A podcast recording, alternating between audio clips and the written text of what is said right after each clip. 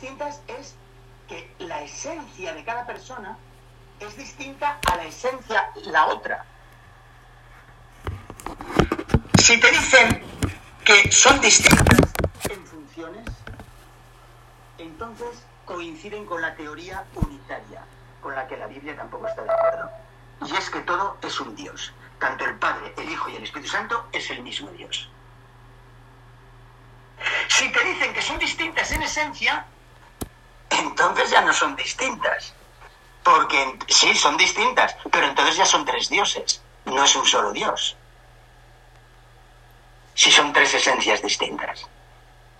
Entonces nosotros nos damos cuenta que la teoría trinitaria, no puedo decir que no se haya dado cuenta, porque hay algunas personas listas dentro de los que creen la teoría trinitaria que se tuvieron que dar cuenta por fuerza. Pero la teoría trinitaria cobija en su teoría tanto al arrianismo como al unitarismo.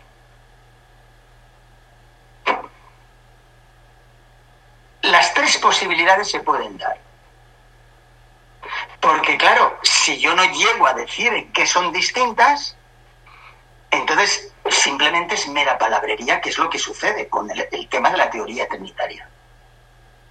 Bueno, entonces, esto que os acabo de explicar, que es muy simple de entender, es lo que hace que si una persona quiere seguir lo que dice la Biblia, no puede aceptar este tipo de formulaciones.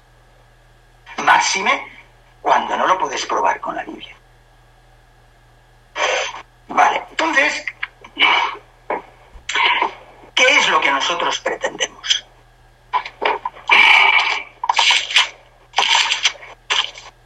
Cuando en el capítulo 7, capítulo 7 de Apocalipsis, ¿eh? capítulo 7,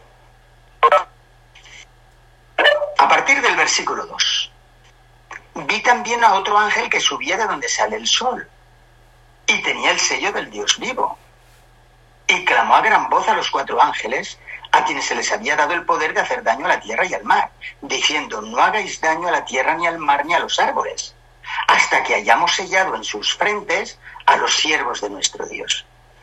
Y oí el número de los sellados, 144.000 sellados de todas las tribus de los hijos de Israel. De la tribu de Judá, 12.000, de la tribu de Rubén, 12.000, de la tribu de Gad, 12.000, de la tribu de Aser, 12.000, de la tribu, versículo 8 de Zabulón, 12.000, de José, 12.000 y de Benjamín, 12.000. Evidentemente, la cifra es poderosamente eh, simbólica. Me habla de 12.000 multiplicado por 12 son 144.000, me busca una cifra que ya la propia cifra denota perfección. ¿Eh? Bueno, es decir, multiplicar 12 por 12 y luego por 1000. 144.000. Es una cifra simbólica, pero real. Real en el sentido que ahí está hablando de una gente que Dios la va a suscitar. Y fijaros que está utilizando, está utilizando el símbolo de Israel, de los hijos de Israel, y eh, como símbolo, y está utilizando las tribus como símbolo.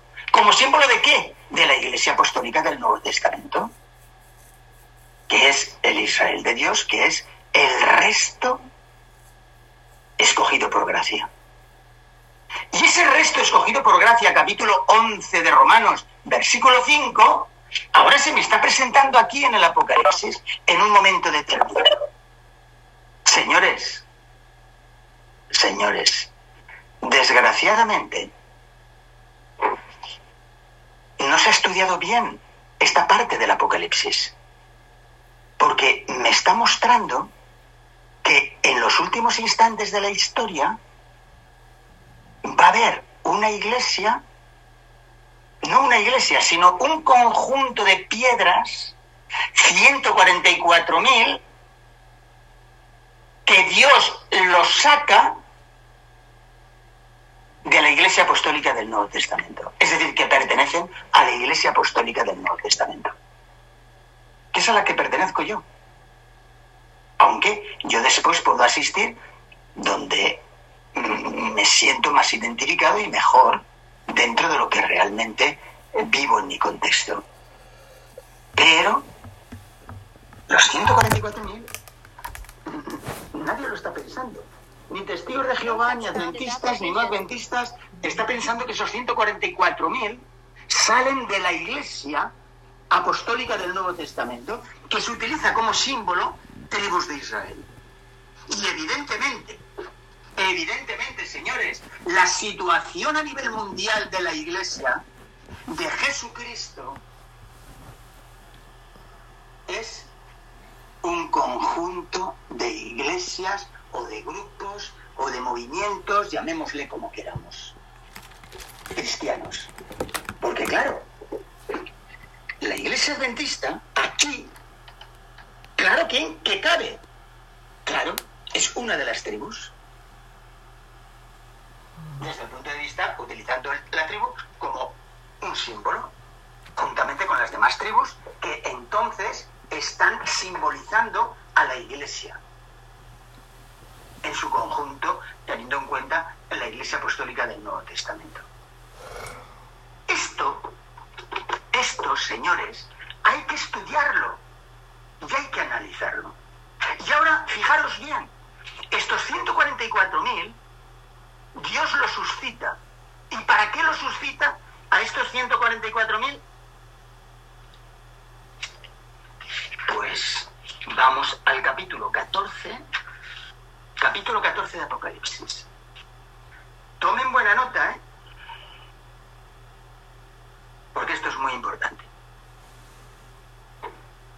Dios, fijaros bien, ¿eh? Lo que he dicho. Estos 144.000, Dios los suscita, los saca de las diferentes tribus que representan esas tribus al Israel de Dios simbólicamente representan a la Iglesia Apostólica del Nuevo Testamento. Y entonces Dios lo suscita. No para crear otra iglesia, no para largarse de la iglesia en la que están, si es que están en alguna. No, para predicar el triple mensaje angélico. El triple señores, hermanos y hermanas, no ha sido dado todavía. Porque no ha podido ser dado. Tiene que ser dado por los 144.000. Fijaros el capítulo 14, cómo se inicia.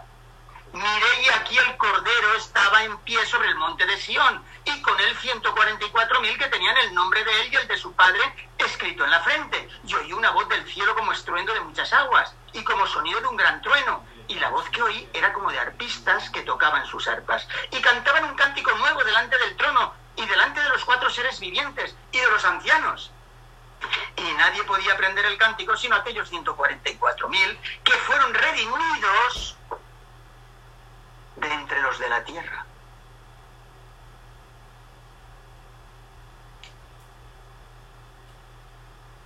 Estos son los que no se contaminaron con mujeres, pues son vírgenes. Son los que siguen al Cordero por donde quiera que va.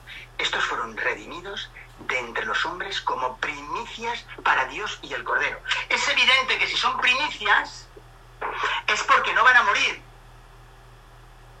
Si han sido redimidos de los de la tierra, porque claro, la gran multitud también ha sido redimida de, los de la tierra.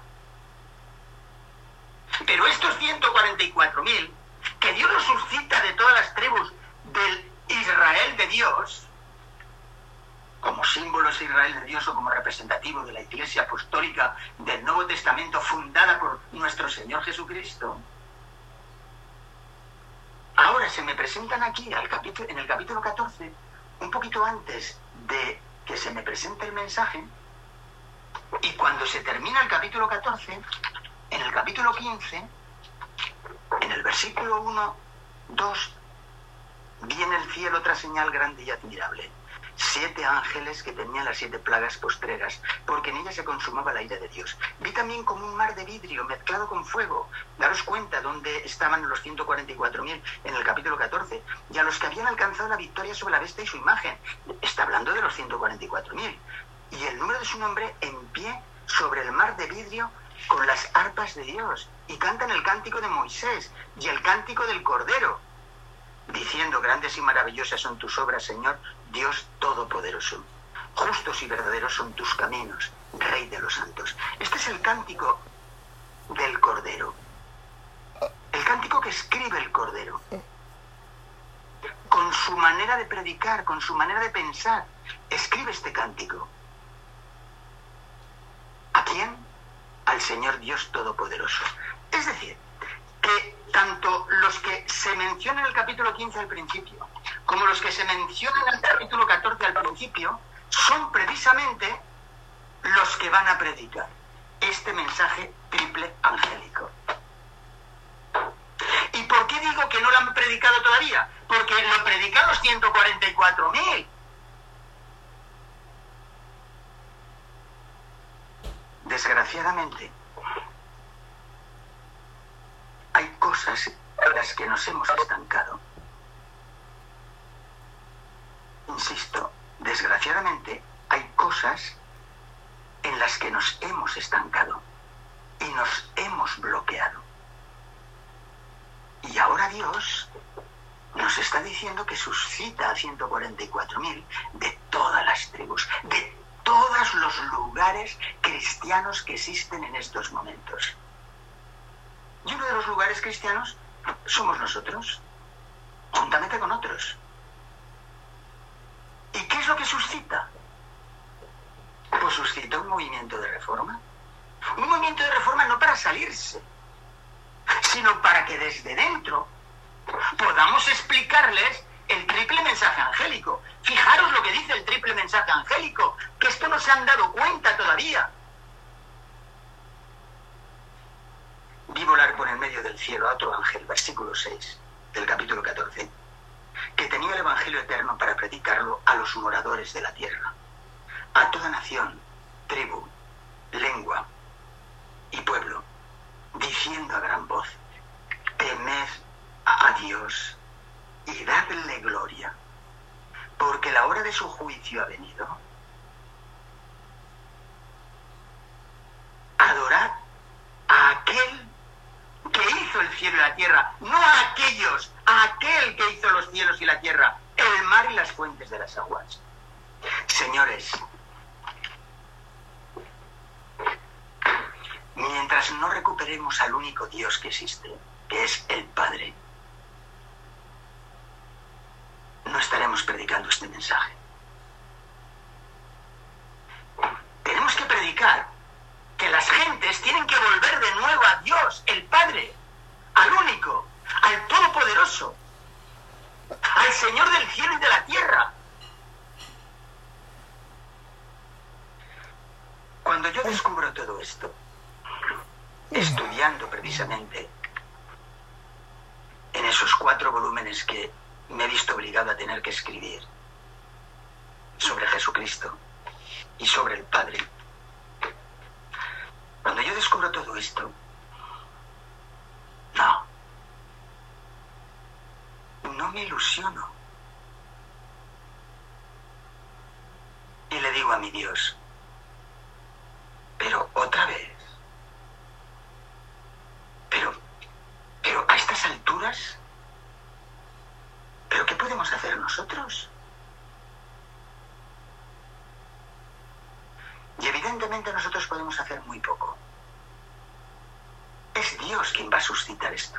Y de la misma forma que me ha hecho comprender y me ha hecho ver lo que he visto, Dios va a suscitar a otros, en otros lugares y en el mismo lugar, en otros sitios. Y si cada uno de nosotros tomamos conciencia de lo que en estos momentos estamos estudiando o estamos tratando, si tomamos conciencia, Qué bueno, qué bueno que podamos decir, mira, no me ilusiono porque sé que el trabajo es arduo, pero me estés escogiendo a mí como de los 144.000 para poder ofrecer esto. Pero ¿quién me va a hacer caso? Se me van a reír. Me van a hacer callar. Pues claro. Pero Dios tiene sus medios. Y Dios utilizará sus medios. Pero los utilizará.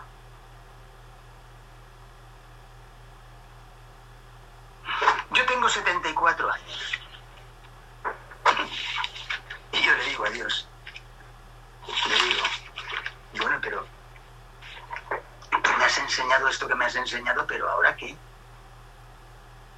O sea, ¿tú crees que yo... Sí, me estoy cuidando muy bien. Y procuro tener una salud adecuada, pero... Pero estoy envejeciendo. Y uno va envejeciendo, aunque la gente a veces no se dé cuenta, a marchas forzadas. ¿Y todavía podré yo estar vivo? Pues no lo sé. Pero lo cierto es que Él me ha inspirado lo que me ha inspirado en cuanto a ir a la palabra de Dios e ir a la Biblia. Y entonces aquí, en estos textos, eh, el mensaje del tercer ángel, lo primero que dice es que nos volvamos a Dios, el Padre. El único Dios que me menciona la Biblia es el Padre.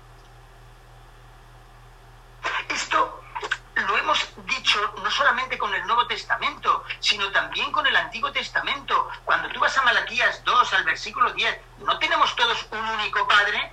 ¿No nos ha creado un único Dios? Es decir, un único Padre y un único Dios.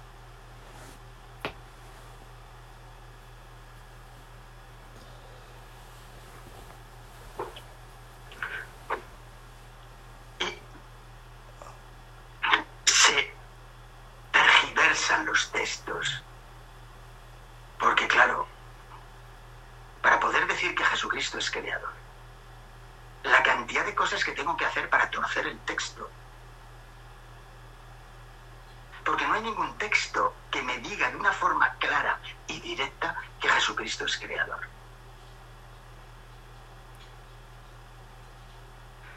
Jesucristo es el nombre que tiene el hombre Jesús.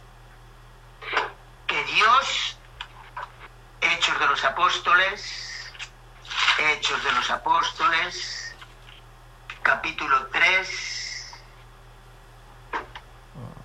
sepa pues cierto, versículo 30, capítulo 3, de, perdón, capítulo 2 de Hechos, versículo 36, sepa pues ciertísimamente toda la Israel que a este Jesús, a quien vosotros crucificasteis, Dios lo ha hecho Señor y Cristo. Todo el Nuevo Testamento diferencia a Dios de Jesucristo. Todo el Nuevo Testamento diferencia a Dios, el, a Dios del Señor Jesucristo. Y aquí me dice que es Dios el Padre quien ha hecho Señor a Jesús. Y que lo ha hecho Cristo.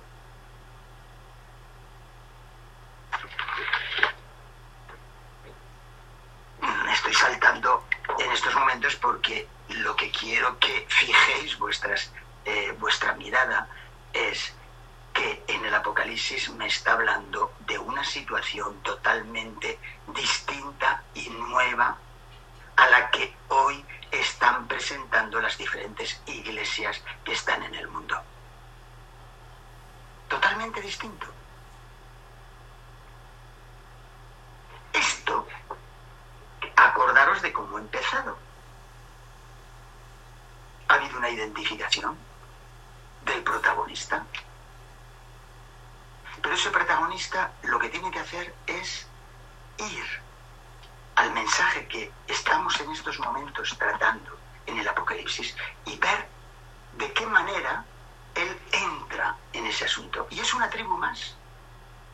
De, de la tribu de lo que implica la iglesia adventista saldrán, suscitará a gente de los 144.000. Y de la iglesia de tal y de la iglesia cual, lo mismo. Es decir, en estos momentos Dios, y muchos de los que estáis aquí escuchando ya os lo he leído, porque lo hemos leído, lo que piensan muchos miembros de las iglesias protestantes, lo estudiamos y lo hemos tratado. Pero ese mismo pensar eh, lo podríamos sacar también de lo nuestro. Es decir, va a haber un movimiento de reforma en el seno del pueblo de Dios. Ese movimiento de reforma es el que va a recuperar lo que realmente falta para que Jesucristo pueda ya no estar retenido en el cielo. Y por eso Dios me está presentando un mensaje en el Apocalipsis para que me, me dé cuenta de que tengo una parte que cumplir yo como cristiano. E insisto, no se necesita salir de ninguna iglesia. No se necesita, no, no es que no se necesite, sino que no hay que crear ninguna otra iglesia. Simplemente hay que reclamar lo que realmente nos dice la palabra de Dios y que se cumpla. Y aquellos que escuchen, pues haremos la labor que podamos y tengamos que hacer. Y Dios nos va a utilizar. Entonces, eh, César, eh, con relación a, lo que puedas escuchar, pues bueno, es lógico que se escuchen ciertas cosas, pero el tema es este. Hay que dar el mensaje del triple angélico. Y en ese mensaje triple angélico, el mensaje fundamental es que tenemos que hacer surgir la verdad de Dios. Porque, ¿cómo voy a predicar temed a Dios y dadle honra cuando estoy poniendo un Dios de tres personas, que si Padre, Hijo y Espíritu Santo? Pero vamos a ver, es que no, es que no se dan cuenta. Ahí se me está hablando del Dios y todo el Nuevo Testamento me habla del único Dios, el Padre.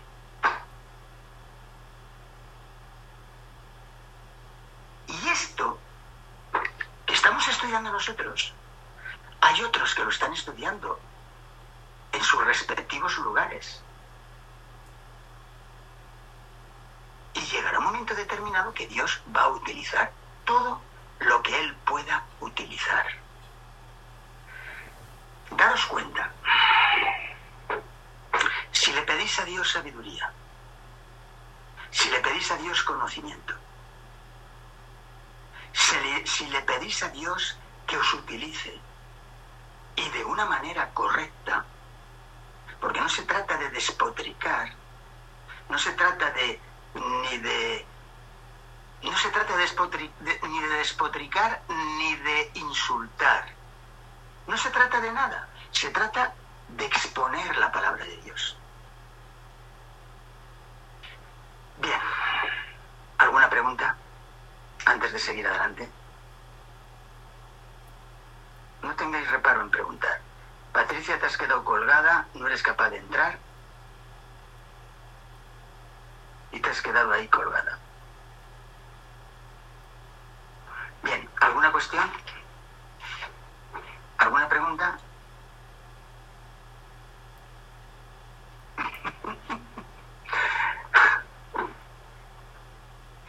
Tengo que pensar que no tenéis preguntas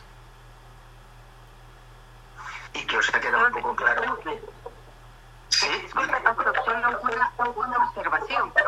¿No será eh, que también Dios tiene un pueblo escogido para que entienda esta parte de, de, la explicación de quién es Él?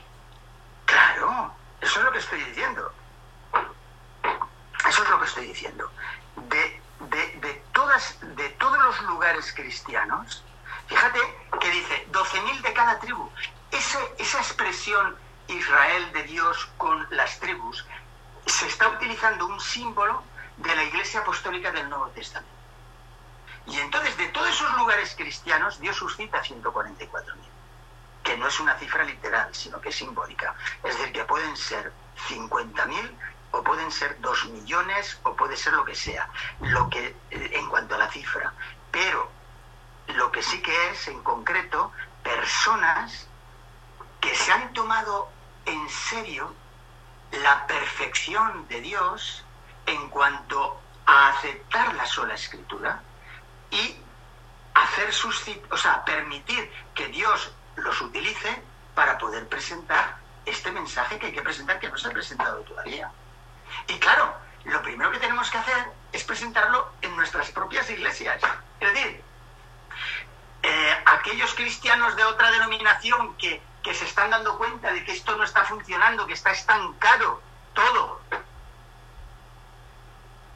como consecuencia del institucionalismo. Es decir, el problema es que cuando alguien crea una iglesia, rápidamente crea la institución.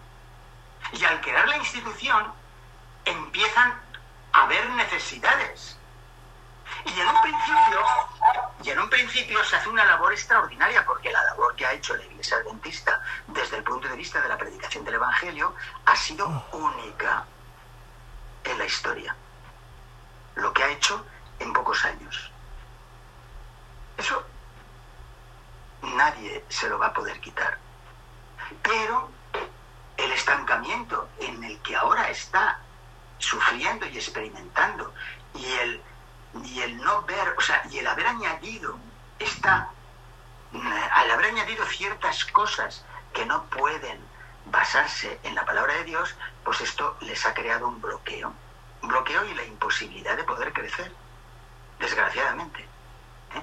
A nivel individual, los diferentes miembros sí que pueden crecer, sí que podemos crecer, siempre y cuando vayamos a la sola escritura y le pidamos a Dios en oración que nos utilice. ¿Eh? Eh, ¿estás, ¿Te ha respondido Elma? Yo te es pastor, me quedo ¿Cómo? Me quedó claro, pastor. Gracias. Gracias. Bien, ¿alguna otra cuestión? Yo tengo una pregunta. Eh, Sergio, adelante. Eh, mi pregunta es, eh, ¿qué es entonces el sello del Dios vivo? ¿Es el espíritu del Dios y Padre que está reflejado en los 144 mil? Vamos a ver. Capítulo 7 nos está diciendo, y tenía el sello del Dios vivo y clamó a gran voz a los cuatro ángeles a quienes se les había dado el poder, etc. Bien, mira, cuando nosotros estudiamos este tema, teniendo en cuenta los evangelios, las epístolas y el Apocalipsis, nos damos cuenta que es el sello del Dios vivo que utiliza un sello que es el Espíritu Santo. Es decir, si nos damos cuenta, en otros pasajes, fuisteis sellados por el, con el Espíritu, con el Espíritu Santo. Entonces nosotros nos damos cuenta Dios tiene el propio sello, es de Él, se trata del Dios vivo, y entonces puede utilizar su morfe, una de las morfes, que es el Espíritu Santo.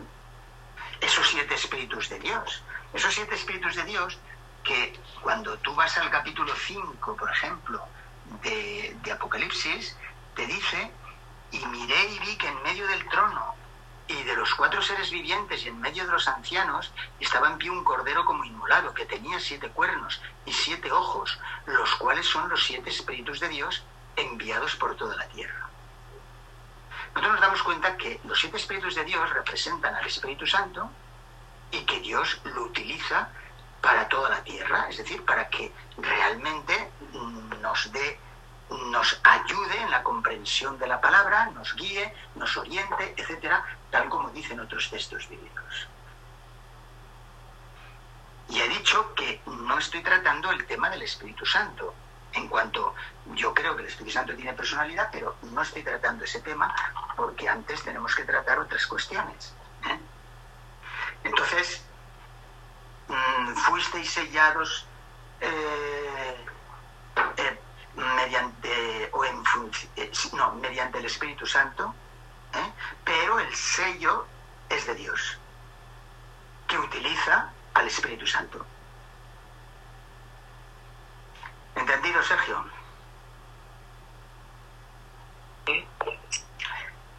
Sí, y La otra parte, por ejemplo, ese sellamiento a través del Espíritu Santo, eh, con los textos que decía, con los cuales fuiste sellados como arras de vuestra salvación, ese sellamiento se da eh, después de la lluvia tardía o puede darse antes, en el momento en que usted es bautizado por el Espíritu Santo o recibe el don del Espíritu Santo.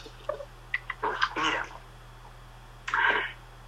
eh, nosotros tenemos que basar todo en la sola escritura. Tú tienes que ir a ver dónde está el texto que te hable del Espíritu Santo de la lluvia tardía. Y tienes que ver dónde te habla del Espíritu Santo de la lluvia temprana. A lo mejor cuando lo leas te vas a llevar un, chasco, ¿eh? porque a lo mejor te lleva a la época de Pedro, o te lleva a la época de Joel. Y entonces, pues a lo mejor no, no llegas a, a entender la cuestión de una manera adecuada. El Espíritu Santo ha sido dado. Y evidentemente, al final de los tiempos, el Espíritu Santo eh, va, Dios lo está enviando como acabamos de leer ahora. Y entonces, ¿cuándo son los tiempos finales? Según la Biblia, los tiempos finales, y es por esto que Pedro está utilizando la profecía de Joel en cuanto a esa lluvia tardía, ¿eh? Eh, aplicándosela a su época. ¿Por qué? Pues porque para Pedro los tiempos finales empiezan con la primera venida de Jesucristo y llegan hasta la segunda venida de Jesucristo. Y en cualquier momento determinado podemos recibir ese Espíritu Santo desde el punto de vista de como colectivo, como un colectivo de personas que tienen un mismo objetivo o que han llegado a comprender en la palabra de Dios un mismo objetivo. Y entonces recibimos ese Espíritu Santo, si lo pedimos. Pero yo cuando pido el Espíritu Santo, pues yo lo pido de acuerdo a lo que me enseña Pablo y a lo que me enseña el, el resto del Nuevo Testamento. No le digo, oye, quiero que me des el Espíritu Santo de la lluvia tardía. Y a lo mejor me responderá, oye, pero tío, ¿es que no te has dado cuenta que te está dando el Espíritu Santo de la lluvia tardía? Entonces, claro, insisto, basémonos en textos bíblicos cuando utilizamos un lenguaje que a lo mejor el texto bíblico no lo recoge. Como ese lenguaje se ha expresado. Me parece que me estás entendiendo, ¿verdad, Sergio? Lo que estoy queriendo decir. Sí, señor. Muy bien. Bien. Eh, más preguntas.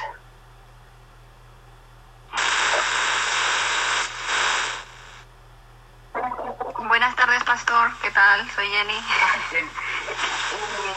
Eh, yo, tengo una duda. Bueno, siempre he tenido una duda con la oportunidad. Ah, vale, vale, vale, vale. Mari Carmen, que te voy a decir. Jenny. Sí, pero a Mari Carmen te quito el, el, el, ya te ya te desactivado, ¿eh? O sea, te he activado. Eh, dime, Jenny, ¿qué es lo que no te ha quedado?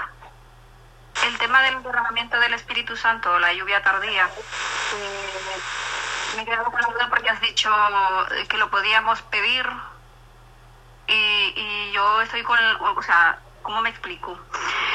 Yo estoy pensándome que la lluvia tardía o el derramamiento del Espíritu Santo será como el día de Pentecostés, o al menos es lo que yo he interpretado.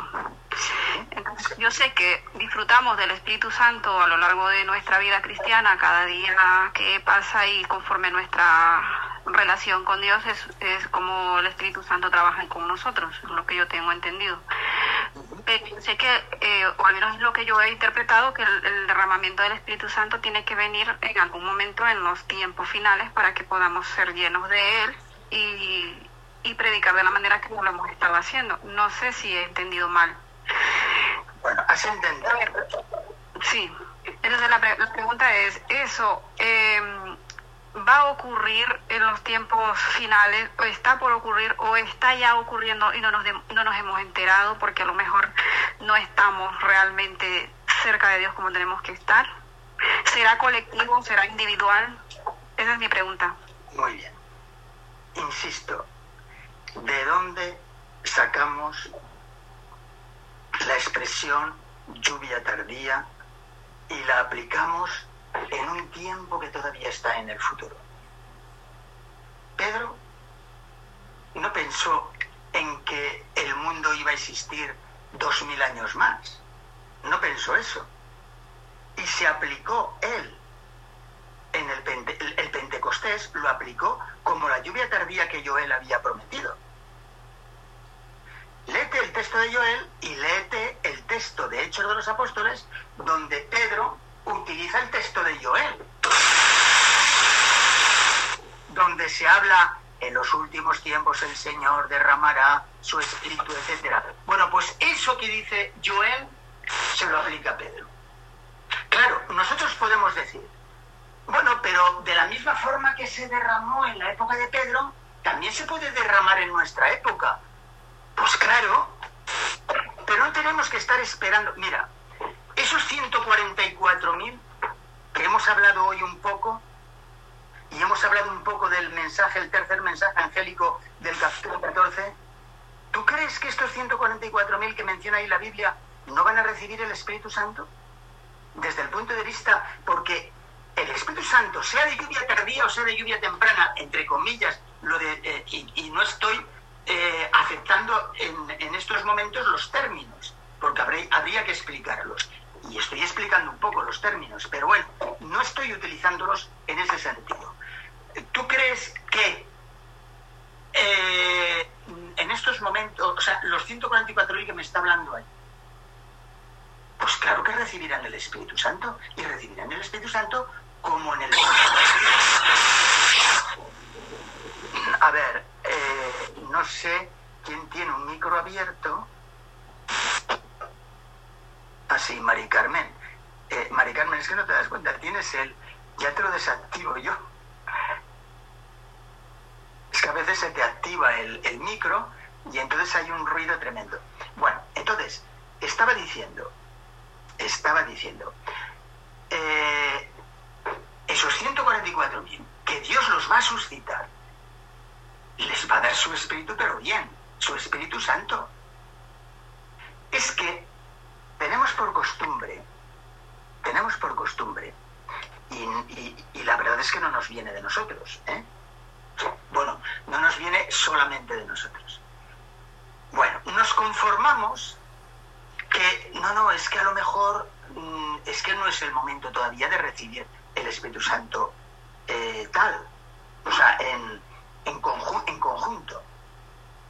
Pues hombre, para que el Espíritu Santo en un programa y en un plan de conjunto se pueda dar y se pueda derramar, lógicamente tenemos que tener el plan. Ahora hemos presentado un plan. Hemos presentado el plan de predicar auténticamente el triple mensaje angélico que no ha sido predicado todavía. Y no ha sido predicado todavía porque los que aceptan la unidad de Dios no aceptan el sábado. Y los que aceptan el sábado no aceptan la unidad de Dios desde el punto de vista de lo que nos dice el Nuevo Testamento. Y por tanto, no pueden predicar temed a Dios y darle honra. Pero ¿a qué Dios te estás refiriendo? ¿A un Dios trinitario o a un Dios de acuerdo a lo que me dice la palabra de Dios? Y por tanto, ese mensaje no ha sido dado.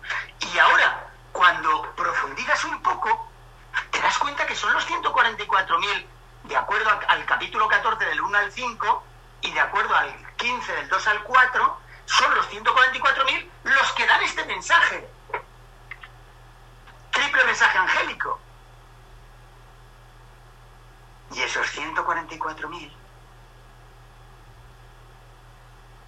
tenemos la oportunidad ahora, si llegamos a comprender este tema que, estamos, que hemos estudiado hoy, tenemos la oportunidad de ser de los 144.000, de que sea Dios quien nos suscite. Y entonces ya tendremos el programa, el programa para poder recibir colectivamente una serie de personas, aunque estemos a mil kilómetros o estemos a cinco mil kilómetros de distancia, pero tenemos, tendremos unas ideas concretas que Dios nos ofrece en su palabra y que entonces podemos solicitar el Espíritu Santo, el poder del Espíritu Santo para poder llevar a cabo este programa que Dios nos está diciendo. ¿Estás entendiendo un poco mejor, Jenny? pastor, sí. ¿Sí?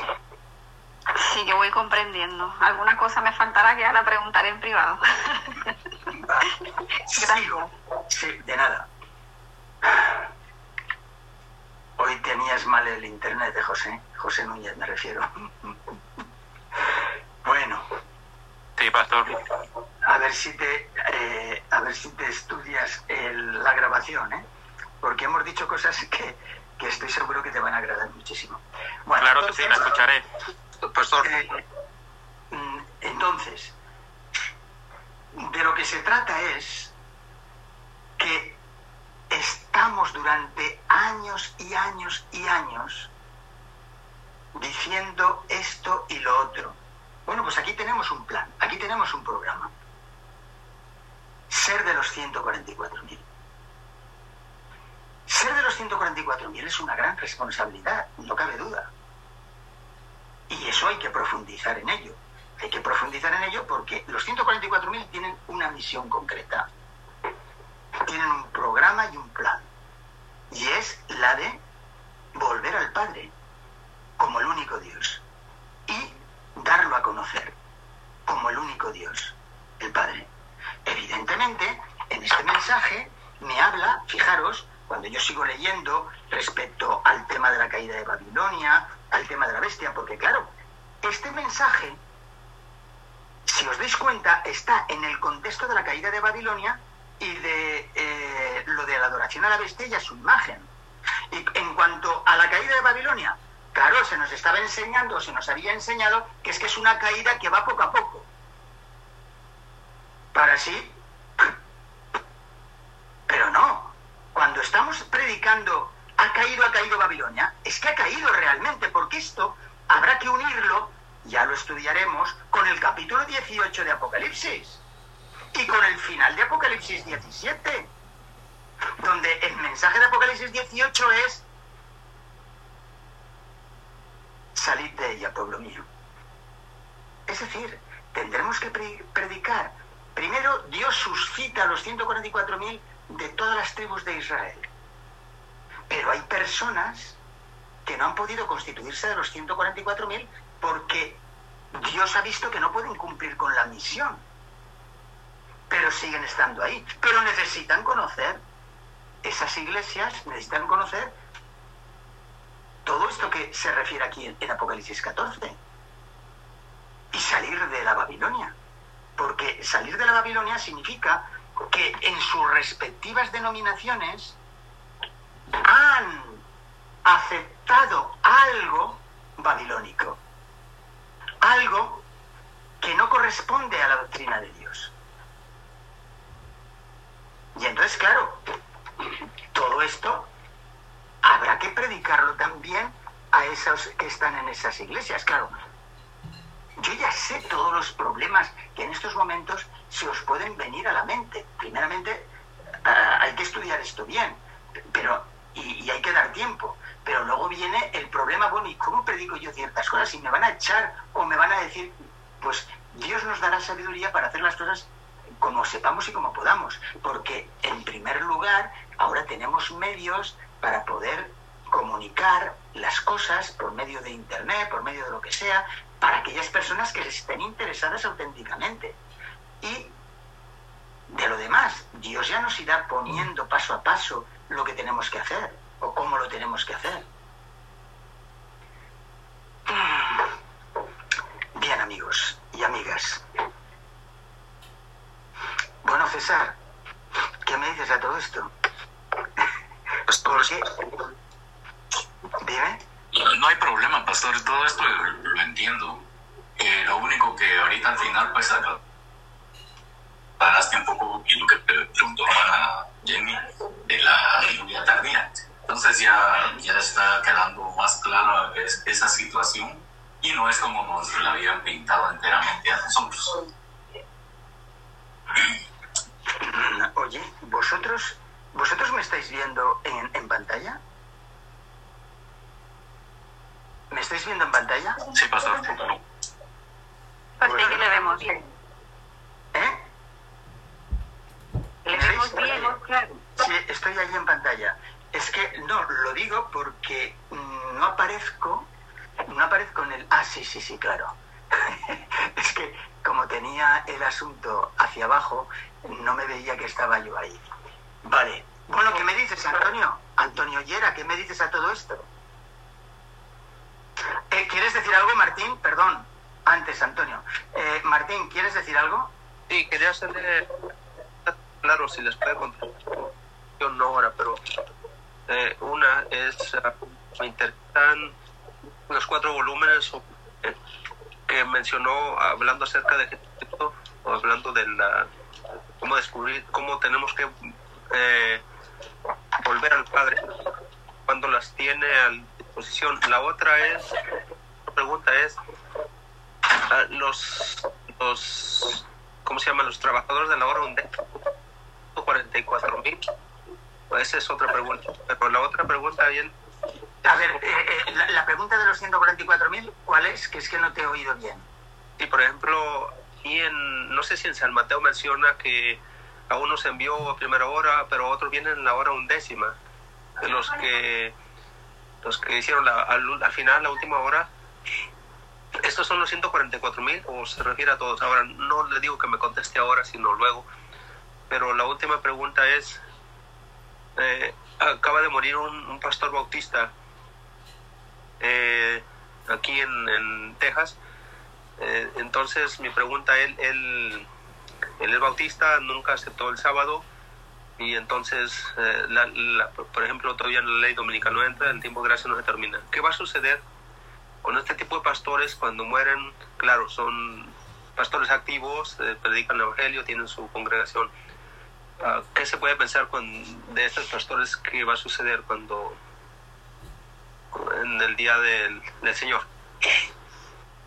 Eh, voy, a intentar, voy a intentar responderte eh, a la última pregunta primero, que creo que es más, más importante.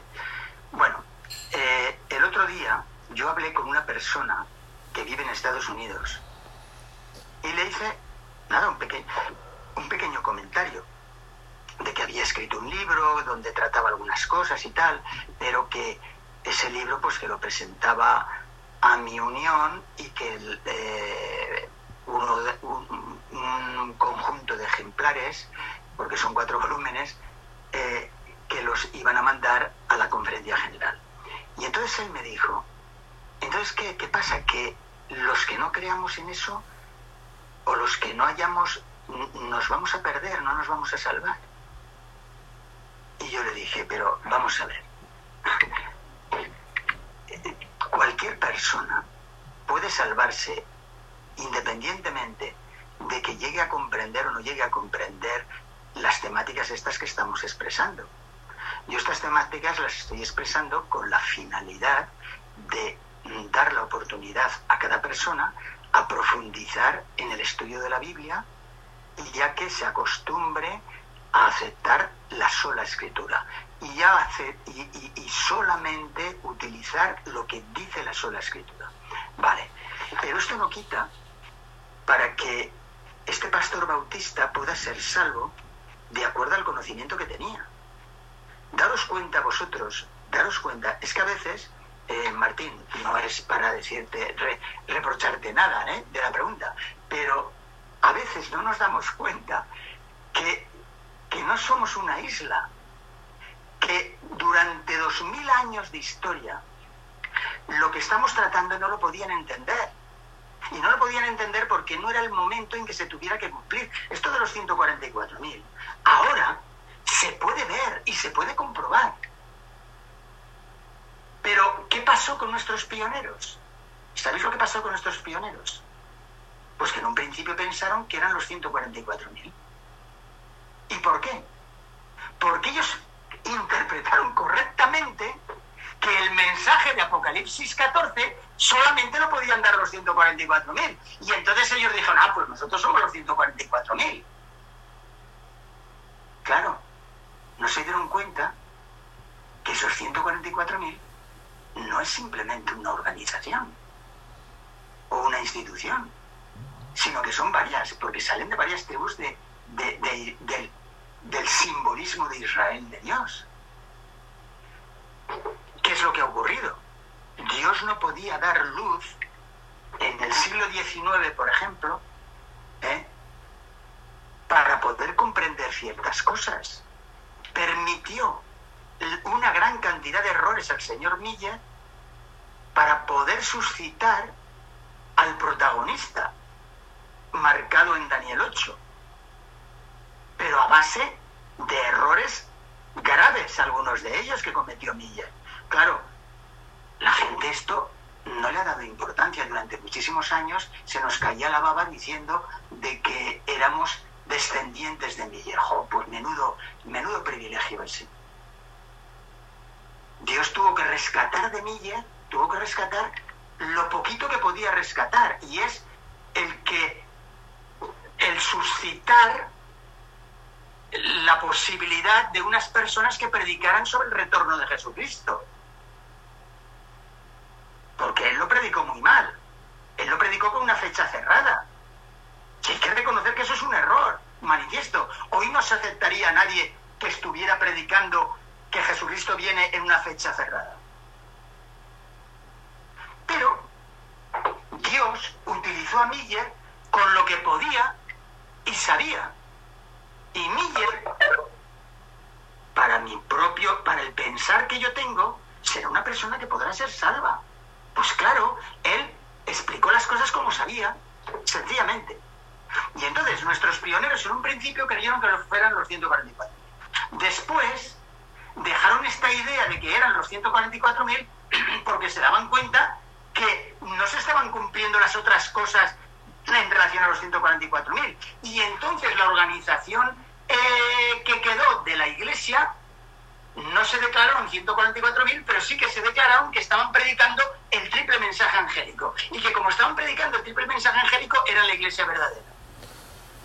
Ostras, esto, esta es otra, otra, otra posición distinta. Porque estás predicando el triple mensaje angélico, ¿eres la iglesia verdadera? Primeramente me tendrás que mostrar que estás auténticamente predicando el triple mensaje angélico, ¿verdad? Y ante ese triple mensaje angélico, volved a Dios el Padre. Tened a Dios y dadle honra, porque la hora de su juicio ha llegado. Pero esas personas podrán ser salvas con arreglo a la temática y al conocimiento que tenían de la temática. Y ahora sucede lo mismo. El que nosotros lleguemos, con la ayuda de Dios, a comprender este asunto, a identificarnos con este asunto, la salvación no se nos va a dar automáticamente. La salvación la ha obtenido Jesucristo y si nosotros aceptamos esa salvación, porque lo que os quería leer de este capítulo 14 es que cuando llega un momento determinado, eh, cuando mm, aparece, aquí está, versículo 12, la paciencia de los santos, los que guardan los mandamientos de Dios y la fe de Jesús. ¿Y cuál es la fe de Jesús? Pues la fe de Jesús. Vamos a leer unos demos cuenta cuál es la fe de Jesús. Evangelio de San Juan.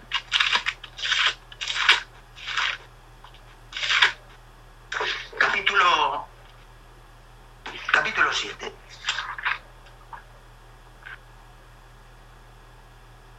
Jesús les respondió y dijo, versículo 16, mi doctrina no es mía, sino de aquel que me envió. Quiera hacer la voluntad de Dios, conocerá si la doctrina es de Dios o si yo hablo por mi propia cuenta. El que habla por su propia cuenta, su propia gloria busca. Pero el que busca la gloria del que le envió, este es el verdadero y no hay en él injusticia. ¿Cuál es la fe de Jesús? El presentarnos al Padre, el presentarnos la doctrina de Dios. Y por lo tanto, es esa doctrina de Dios que nosotros tenemos, con la que tenemos que identificarnos. Cuando en el capítulo 5 ¿eh? me está diciendo, yo tengo mayor testimonio que el de Juan, versículo 36, porque las obras que el Padre me dio para que cumpliese, 36. las mismas obras que yo hago, dan testimonio de mí, de que el Padre me ha enviado. O sea, lo que Jesucristo quería demostrar era que no era un advenedizo, que, que Dios le había dado todo lo que realmente, cuando leemos otros textos donde vemos que el Padre habla con Jesucristo, en el capítulo 11 de Mateo, del 25 al 27, donde Dios le, le revela todo lo que tenía que decir y de las temáticas que tenía que hablar. También el Padre que me envió, versículo 37, ha dado testimonio de mí. Nunca habéis oído la voz, ni habéis visto su aspecto, ni tenéis su palabra morando en vosotros. Yo he venido en nombre de mi Padre, versículo 43, y no me recibís. Si otro viniese en su propio nombre, a ese recibiríais. ¿Cómo podéis vosotros creer? Pues recibís la gloria los unos de los otros y no buscáis la gloria que viene del Dios único. Esta este el mensaje de Jesús, esta es la fe de Jesús, la doctrina de Dios, el, de- el hacernos volver hacia Dios, el predicarnos lo que Dios le reveló. No he venido a hacer mi voluntad, sino la voluntad del que me envió. He venido a expresar lo que Dios me ha enseñado. Entonces, guardar los mandamientos y tener la fe de Jesús. La fe de Jesús es los principios del reino de Dios. Esos principios del reino de Dios que Él explica. Eso forma parte de la fe de Jesús. Lógicamente la ley de Dios forma parte de la fe de Jesús. Entonces, cuando estamos diciendo guardar los mandamientos de Dios y la fe de Jesús, ¿y qué fe de Jesús? Esa fe que gracias a esa fe que Jesús tiene en el Padre, el Padre puede justificarnos. Todo eso, eh, lógicamente, se conozca o no se conozcan ciertas cosas, nadie se las va a poder arrebatar a nadie. Y lógicamente, una persona, si os dais cuenta, hay personas dentro de la iglesia que son tan sencillas que simplemente dicen sí, amén. Y aceptan lo que están escuchando, aunque luego no recuerden absolutamente nada. Pero Dios las considera y las acepta como salvas. Jesucristo nos dice, esta es la vida eterna, que te conozcan. Está hablando de conocer al Dios, al solo Dios verdadero Jesucristo al que has enviado. Ahora, ¿qué es lo que ocurre? Durante siglos, desde el siglo IV, la Iglesia Católica Romana inventó la teoría trinitaria y desgraciadamente ha contaminado a todo el mundo cristiano. Y no solamente lo ha contaminado, sino que aquel que no lo sigue, pues es, o, bien es un idiota. Pero claro, yo no me puedo considerar un idiota. Pero o bien es un idiota, o bien está mal, o bien, mm, en fin, que no tiene por dónde, co- no tiene por dónde cogerse. Pero Dios no nos dice eso. Dios nos dice que vayamos a la sola escritura, que estudiemos. Y claro, ¿qué es lo que sucede? Fijaros que ciertas, ciertas doctrinas que en estos momentos los diferentes lugares cristianos están expresando son los que están creando la oposición para poder comprender lo de los 144.000 y poder comprender el triple mensaje angélico. Ahora, hay autores, hay comentaristas que son independientes, que no pertenecen más que a su Dios y a su Jesucristo, a la palabra de Dios. Y estas personas cuando leáis esos libros, eh, mm, pues los que podáis hacerlo, ¿entendéis? Pues os daréis cuenta lo que ellos piensan y lo que ellos dicen. Y están muy acertados ¿eh? en, en, este asunto de Apocalipsis 14. Dicen claramente que el mensaje de Apocalipsis 14 es la de hacer volver a las iglesias y al mundo a Dios, porque no lo están aceptando como único Dios mediante la contaminación de la teoría trinitaria. La teoría trinitaria es capaz de decir que tenemos un solo Dios. Pero claro, en tres personas distintas. Padre, Hijo y Espíritu Santo. Y los tres son Dios. Pero no son tres dioses, es un solo Dios. Bueno, todo este galimatías ya es algo que no podemos, como cristianos que queremos simplemente aceptar lo que dice la palabra de Dios, no lo podemos aceptar. Ahora bien, fijaros que he dicho, Dios suscita a los 144.000, pero luego esos 144.000 se ven obligados a tener que predicar, salid de ella pueblo mío. Es decir, una gran cantidad de personas que han quedado sin ser suscitados de los 144.000 porque no podían aceptar ese mensaje por lo que fuera, pero que llega un momento determinado que se les tiene que predicar. Porque antes de que mueran, al dar ese mensaje, el juicio se va a efectuar.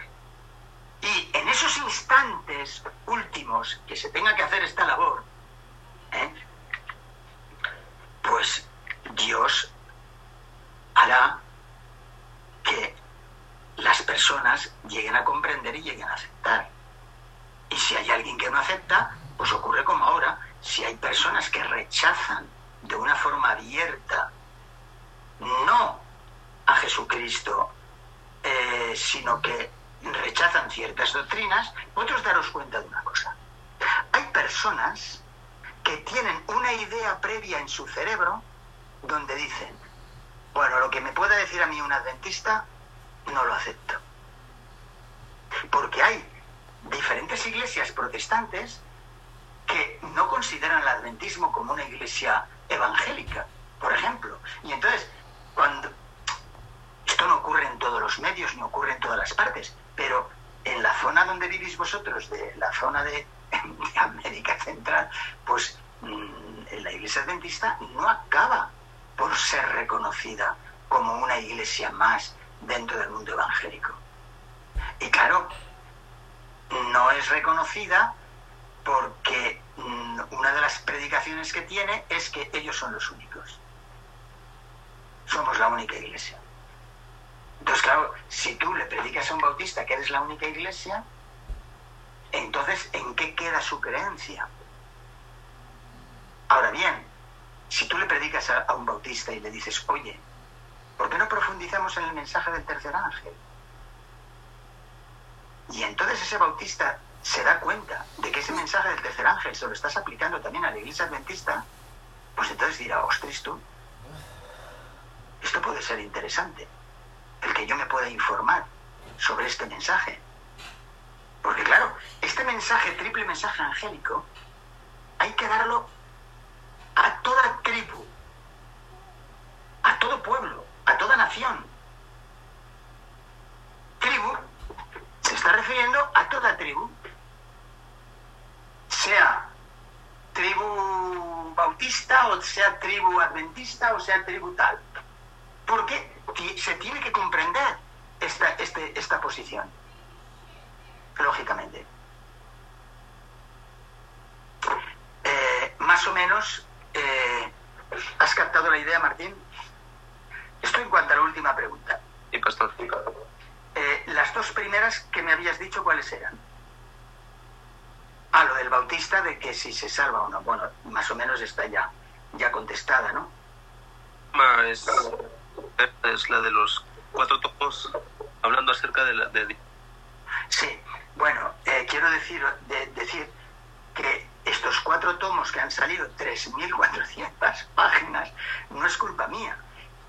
Es que he hecho, porque claro, cuando yo me di cuenta de lo que tenía que escribir, de lo que tenía que hacer, y era ver el tema de la deidad en toda la Biblia. Entonces lo que he hecho es un comentario a todo el Nuevo Testamento. O sea que las personas, cuando lleguéis a tener eso en vuestro poder, os daréis cuenta que yo trato desde el Evangelio de Mateo hasta el Apocalipsis. Y claro, lo he podido agrupar en cuatro tomos, porque hago un comentario a todo el Nuevo Testamento. Y luego con el libro del Padre, el de las fiestas y el de los anuncios proféticos del Mesías, hago prácticamente también un comentario al Antiguo Testamento, de lo fundamental, de lo esencial. Pero eso es aparte de los cuatro volúmenes. Bueno, amigos, y Dios utilizará todo esto.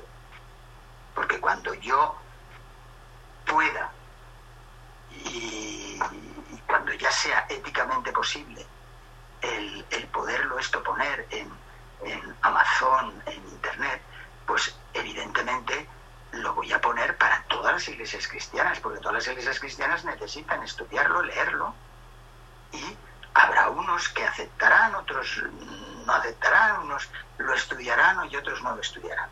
Pero Dios hará su obra, hará su labor. ¿De acuerdo? ¿Alguna pregunta más? Hoy es día de preguntas, ¿eh? bueno, Jensi, ¿qué te ha parecido este primer día? ¿Tú crees que te vas a poner el próximo día? Jensi, No, eh, ¿está bien? Gracias a Dios. Sí, ¿pero tú crees que te vas a poner el próximo, el próximo día te vas a volver a poner? sí, claro. O sea que no tienes, no tienes miedo por lo que veo. está bien, está bien. Hombre, no tienes por qué tener miedo. ¿eh? Creo que somos muy claros y hablamos de una manera equilibrada, cristiana, ¿eh? Eh, de acuerdo pues al espíritu que, que Dios nos ha enseñado en Jesucristo. ¿eh? Bueno, José, José Fu, ¿entiendes o no entiendes mejor ya mi español? Sí, mucho mejor, pastor, mucho mejor. Me alegro. Ay, bueno, Mari Carmen. Así que hoy has podido entrar a la primera, ¿no?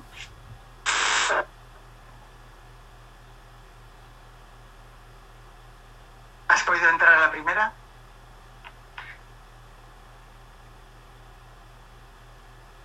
Nada, Mari Carmen. Cuando resulta que no puedes hablar. Teniendo el micro abierto. bueno. Y Patricia pues ha quedado a, a mitad camino, no, no ha podido entrar al final. Bien. Eh, Petra, ¿cómo te va la vida?